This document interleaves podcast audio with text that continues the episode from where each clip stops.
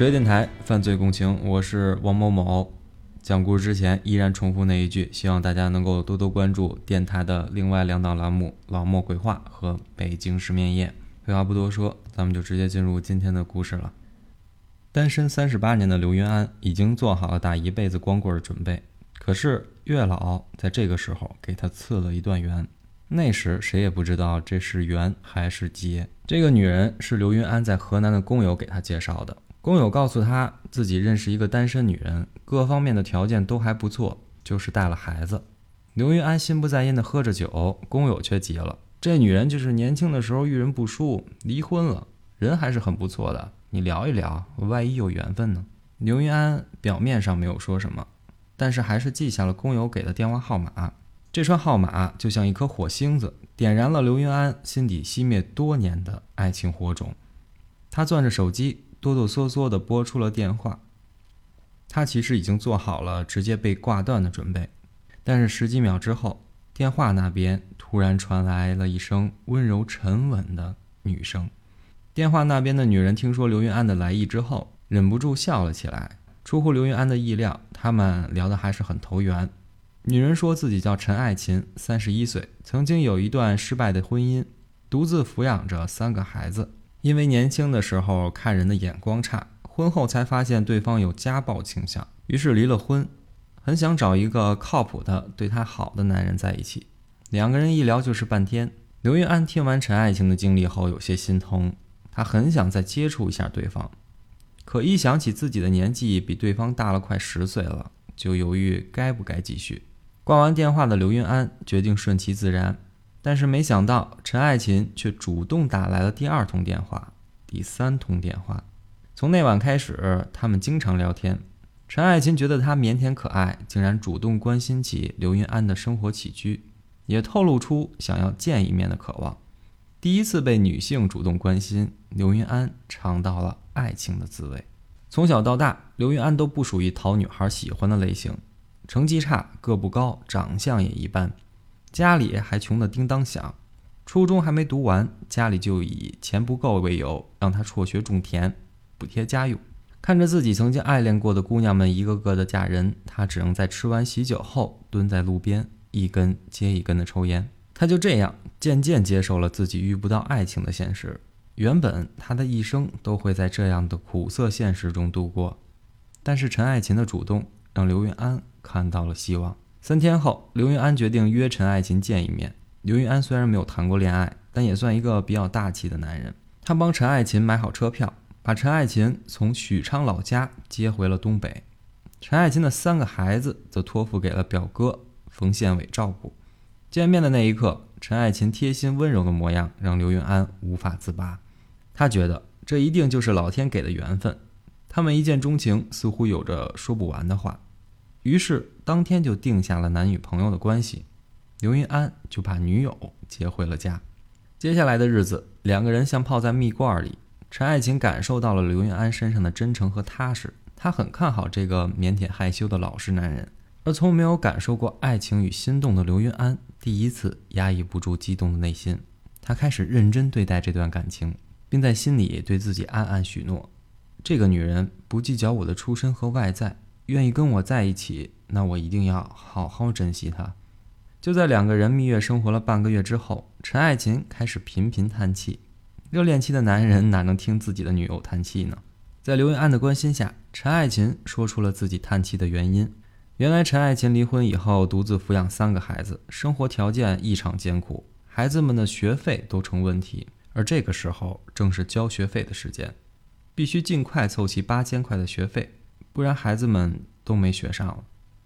这段时间一直在这儿，日子是好过，但是没钱，所以过阵子就要离开刘云安，回去打工挣钱。刘云安听完后满心感动，这个女人遇到要花钱的时候，想到的居然是自己去挣，而不是找他拿。他当然不愿意陈爱琴离开自己，他决定给出解决问题的态度。很快他就做出了决定，他把父母留给自己的二十亩地，以一万元的低价迅速租了出去。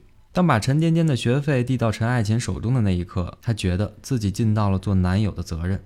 陈爱琴冲上去抱住了刘云安，哭着说自己何德何能遇到他。等他处理好孩子上学的问题，就好好和刘云安在一起，组建一个幸福的家庭。看着陈爱琴这副模样，刘云安觉得自己干什么都值了。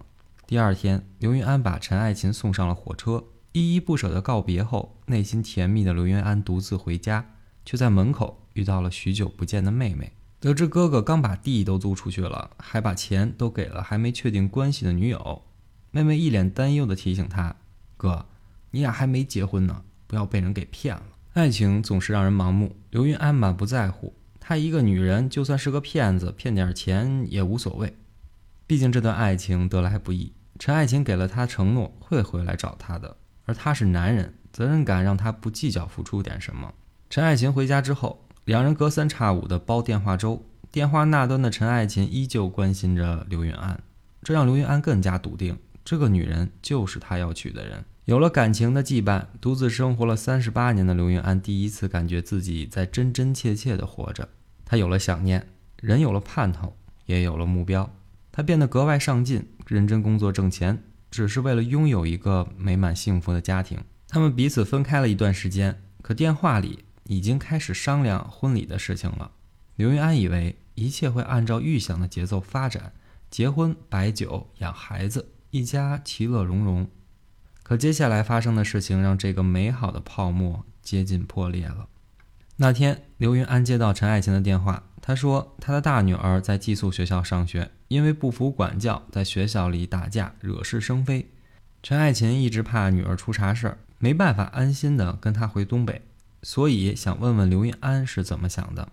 刘云安结婚心切呀，为了打消女友的顾虑，他当下就决定把女友的三个孩子接到身边来，同时联系好家附近的学校，给孩子们办理了转学手续。千里迢迢来到女友老家许昌的刘云安，很快便和孩子们打成了一片。同时，他也了解到这三个孩子一直是女友的表哥帮忙照顾。心地善良的刘云安决定临走之前。叫上女友的表哥一起吃顿饭，但他也想不到的是，就是这顿饭吃出了大问题。刚开始这还是一顿正常的饭局，三人客套的聊了些家常。表哥举杯庆祝他们相识，并叮嘱刘云安要好好对待陈爱琴。席间，女友聊到激动之处，不自觉地推了一下表哥的手臂，这让占有欲升腾的刘云安感觉很不舒服，可又不好直接开口指责。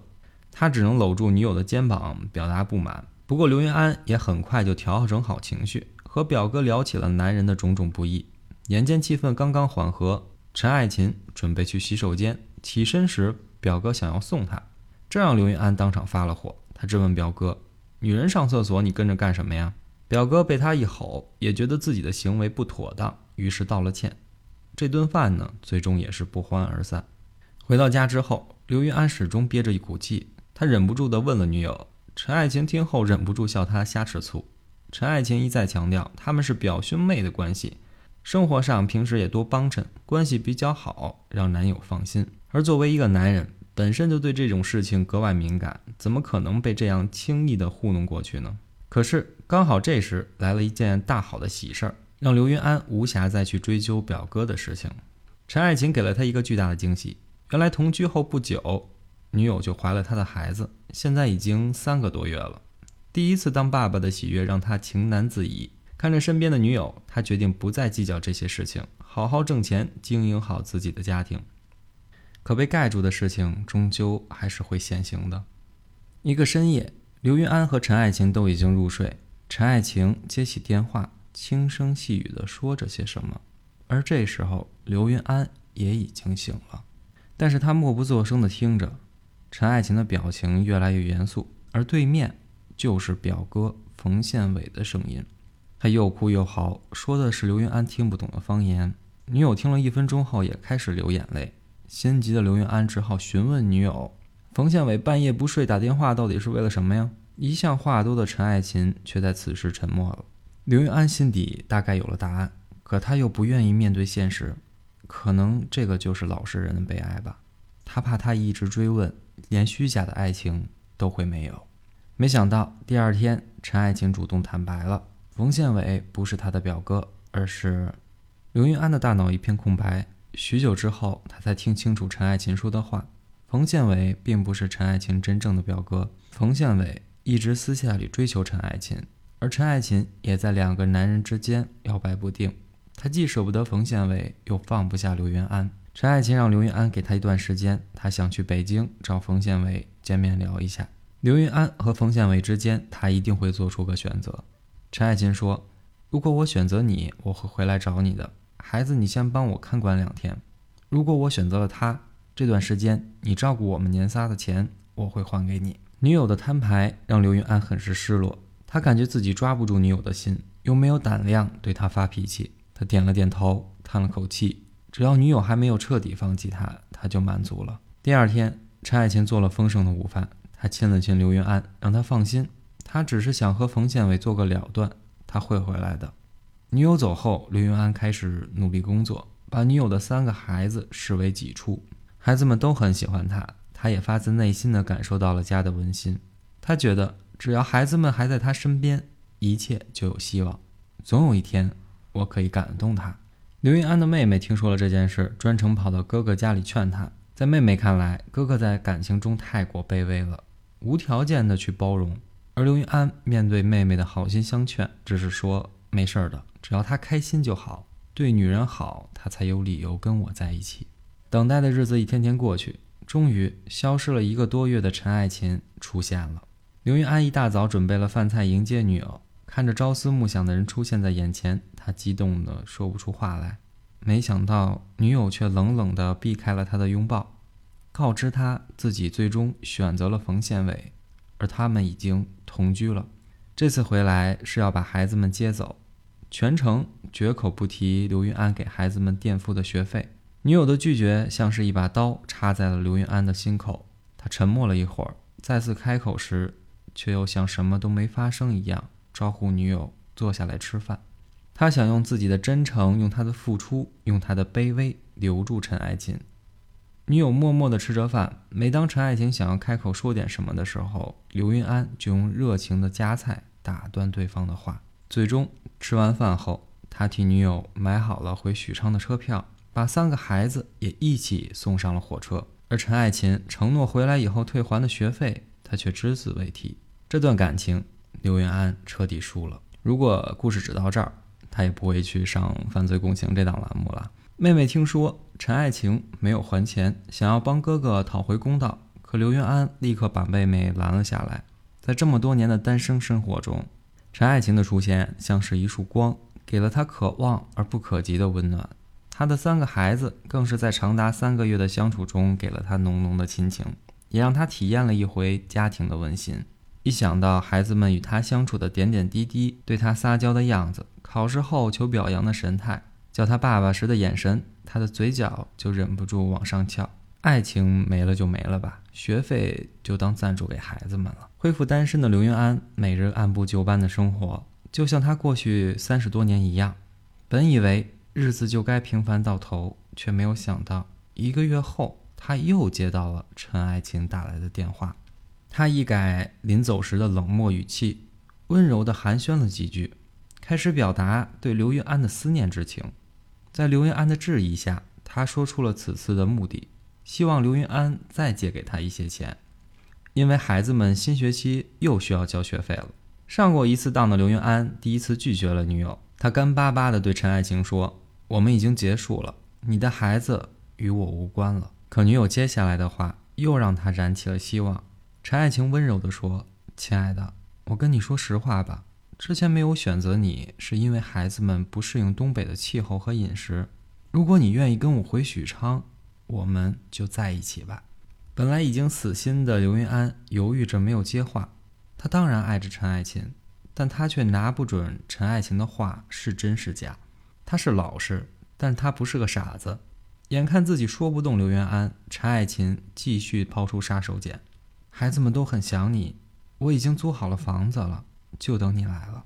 而之后电话里就传来了孩子们的声音：“叔叔，你快回来吧，我们都很想你，我们是一家人啊。”刘云安的心再一次被点燃了，他当然爱着陈爱琴和这几个孩子。他在电话里哭了起来。挂断电话后，他决定好好抓住这次机会，于是满怀希望地踏上了去往许昌的路。命运终于回应了他的期望。果然，如陈爱晴所说，刘云安到许昌后便搬来和他一起生活。这段日子是刘云安最幸福的时光，女友温柔体贴，孩子们乖巧听话，他们像是真正的夫妻一样恩爱甜蜜。终于圆了家庭梦的刘云安，对未来的生活又充满了希望。他比之前还要上进，为了承担起一家之主的责任，他拿出自己多年来的三万多块钱积蓄，和陈爱琴白手起家种起了蘑菇。蘑菇种植得非常顺利。刘云安每日起早贪黑，带着这个小家庭挣了不少钱。但出乎意料的是，日子终于变得宽裕后，陈爱琴反而变了。她不再刻意地伪装自己的性格，每日沉迷牌局，把种蘑菇和照顾孩子们的任务通通的推给了刘云安。分身乏力的刘云安终于忍不住和女友大吵了一架，摔门而去。三天后，消气的刘云安决定返回和女友居住的出租屋。但他没有想到，开门的人居然是许久不见的冯宪伟。下一秒，他看到女友竟然穿着内衣躺在床上，两个人对于他的出现十分平静。冯宪伟皱着眉头，不耐烦地对呆住的刘云安吹了个口哨，挑衅着。看着咬紧牙关、一脸青紫、老实巴交的刘云安，冯宪伟愈发猖狂，回头让屋子里的陈爱琴喊她老公。而陈爱琴那声娇滴滴的“老公”彻底激怒了刘云安，愤怒、屈辱、不甘，万般情绪冲上心头。刘云安失去了理智，他冲到厨房，挥起菜刀将冯宪伟砍伤。扔下菜刀后，刘云安头也不回地离开了出租屋。一路上，刘云安每走一步，心就冷一寸。砍伤人后，他去了许昌的朋友家，在朋友的安慰下，刘云安终于恢复了冷静。他知道。自己对陈爱琴彻底死了心，他不敢再奢望爱情了，更不想要家庭。过往的一切付出，他认了。毕竟陈爱琴确实陪了他一阵子，尽管那不是真心的。既然人没了，那就想想怎么把钱拿回来。只要钱能回来，他就当一切没有发生过。于是他打电话给陈爱琴说：“如果你心里有我，就跟我回东北；不然十天之内你把六万块钱还给我，其他的我就当没有发生过。”我们好聚好散。第二天，陈爱琴给他打回了电话。陈爱琴依旧温柔地说：“亲爱的，你别生气了。你砍伤冯建伟的案子，他们已经消了。我们重新来过。你回来吧。”心里想着是福不是祸，是祸躲不过的刘云安只得回去。不过，他告诉自己这是最后的底线。他决定再信他一次，要么把感情挽回，要么就一命顶一命。二零一一年十二月末。冷静了好些天的刘云安，一大早就回到了那个曾经给他甜蜜回忆的出租屋里。他一直等到半夜，才等到姗姗来迟的女友。一想到女友白天跟冯建伟在一起缠绵，刘云安就心如刀绞。就算在这种情况下，他仍然试图挽回。陈爱琴，我现在人不人鬼不鬼，东北老家已经回不去了，你还三番五次想撵我走，你说你让我怎么活啊？陈爱琴接下来的话彻底断了他的念想。老刘，只要你走了，你再不来这儿，就平安无事了。为了赶走刘云安这个备胎，陈爱琴喊来了六七个村民，用棍棒将刘云安打得鼻青脸肿，并连人带被子扔到了马路上。被逼到绝路的刘云安躺在马路上痛哭流涕。他又一次冲到了楼上，对陈爱琴说：“陈爱琴，你太毒了，这一次我不会再给你机会了。”回应他的是“砰”的一声关门。忍无可忍，退无可退。人财两空的刘云安决定让这个恶毒欺骗他感情和金钱的女人付出代价。他用身上仅有的几十元买了两把尖刀，穿在身上。二零一一年十二月三十一日，穿着单薄的刘云安顶着深冬的风雪，一步步趁着夜色来到了出租屋前。他暖了暖被冻僵的双手，脱了鞋袜，悄悄上楼。就在最后一步台阶时，刚好听到了屋里传来冯建伟的声音：“爱琴。”眼瞅到明年了，你没给老刘打电话呀？问问他手里还有没有钱，有的话你再给他弄回来，过完年再说呗。这句话浇灭了刘云安最后一丝妄想。他原本想进门用刀威胁对方还钱而已，而这下他决定让这两个人彻底闭嘴。当冯建伟开门后，他一刀划破了对方的喉咙。听到惨叫的陈爱琴来客厅查看，又被愤怒的刘云安一刀毙命。被吵醒的大儿子目睹了这一幕。拿着刀的刘云安有些不忍下手，他让陈爱琴的大儿子躺下，不许哭。孩子听话的躺下后，原本想要离开的刘云安，一想到孩子们可能会叫醒邻居报警，为了彻底和过去了断，他又冲进了卧室，把两个孩子杀害了。准备杀小儿子的时候，他说：“晨晨，你就是冤死也好，怎么死也好，我也很喜欢你，但是我没办法，你闭上眼吧，叔叔也会给你个交代的。”看到所有人都倒在血泊里，刘云安居然有了一丝轻松的感觉。他平静地逃离了许昌，而这次灭门，唯有陈爱琴的大女儿因在寄宿学校躲过了一劫。作为2011年的最后一天，辞旧迎新之际，许昌的村子里家家户户都洋着节日的热闹气氛。村民李某、杨某两人正打算吃完晚饭后去陈爱琴家串个门儿。两个人来到门口，发现大门紧锁，周围十分安静，像没有人在家。但是透过陈爱琴家的门缝，杨某看到了不寻常的一幕：陈爱琴的院子里此时已经积水成片，在水面上隐约可以看到漂浮着许多红色的液体。村民两人对视一眼，深感不妙，转身跑去报警。十多分钟后，许昌市警方来到了现场，并开始封锁调查。确认屋子里的陈爱琴连同其表哥冯宪维两个孩子全部被杀身亡。通过尸检结果和一系列的走访调查，警方最终将嫌疑锁定在了刘云安身上，并向各地警方发布了通缉令。逃回长春的刘云安没想到警方会在这么短的时间就盯上自己。二零一二年一月三号，刘云安在一家快餐店取暖的时候，被早已暗中埋伏好的长春警方案发在地，而此时。他那慌张的内心仿佛得到了一丝解脱，他没有抵抗逃脱，而是选择默默地闭上了双眼，安静地等待着他最终的审判。二零一三年四月二十四日，许昌市中级人民法院以故意杀人罪判处刘云安死刑。